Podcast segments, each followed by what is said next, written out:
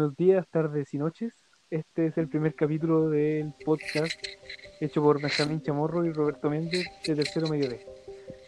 En el día de hoy vamos a hablar sobre la seguridad alimentaria.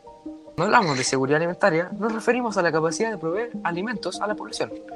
En el planeta, uno de cada nueve personas sufre su alimentación. ¿No es así, Chamorro? Totalmente. Estas se concentran en países en desarrollo, Incluso se considera como una causa directa las muertes de menores de 5 años.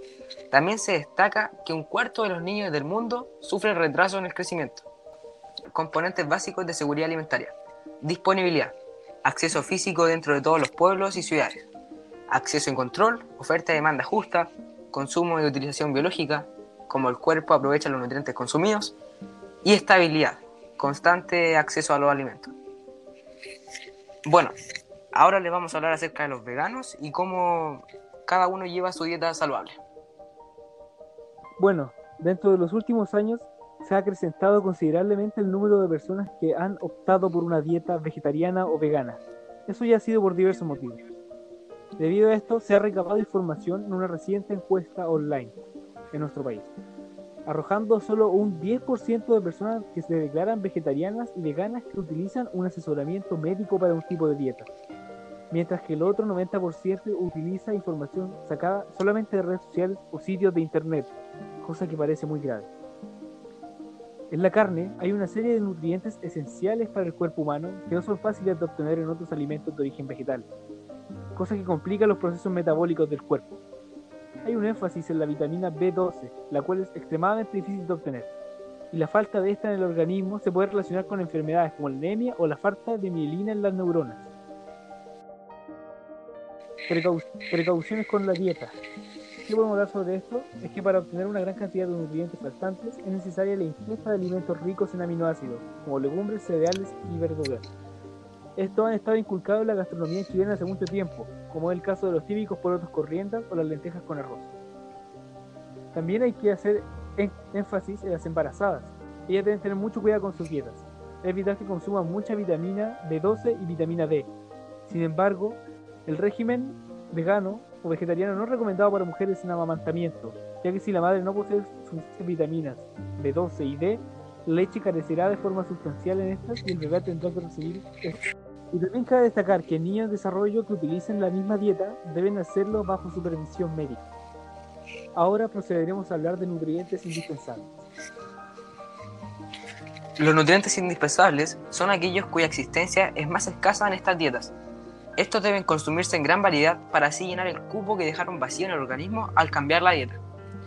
De nutrientes indispensables nos referimos a la vitamina B12, proteínas de origen vegetal, calcio, omega 3, promotores de la absorción de hierro, vitamina D, zinc, etc.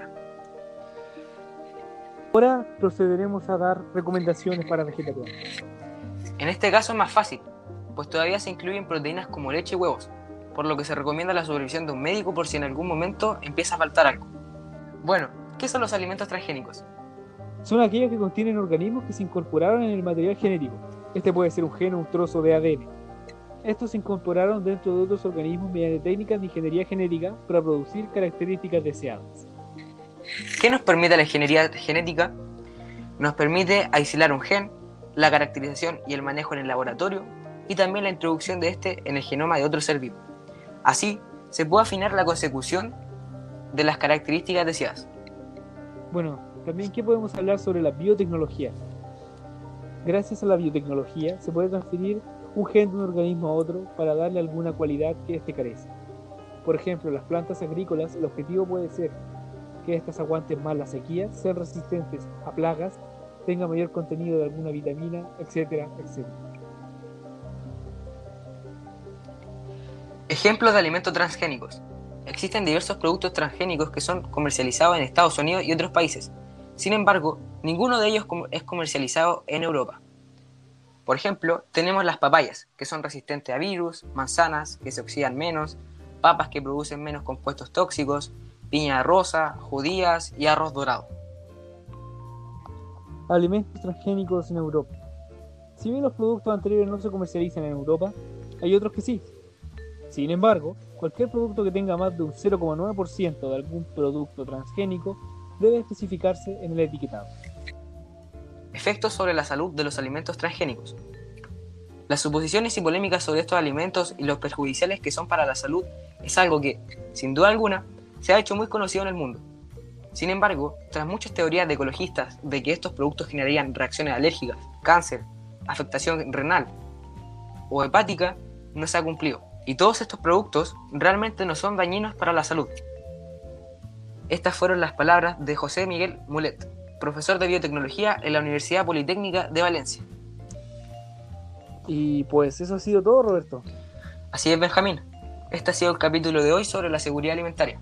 Y esperamos verlos en un próximo capítulo, donde los estaremos esperando con más datos interesantes. Hasta pronto.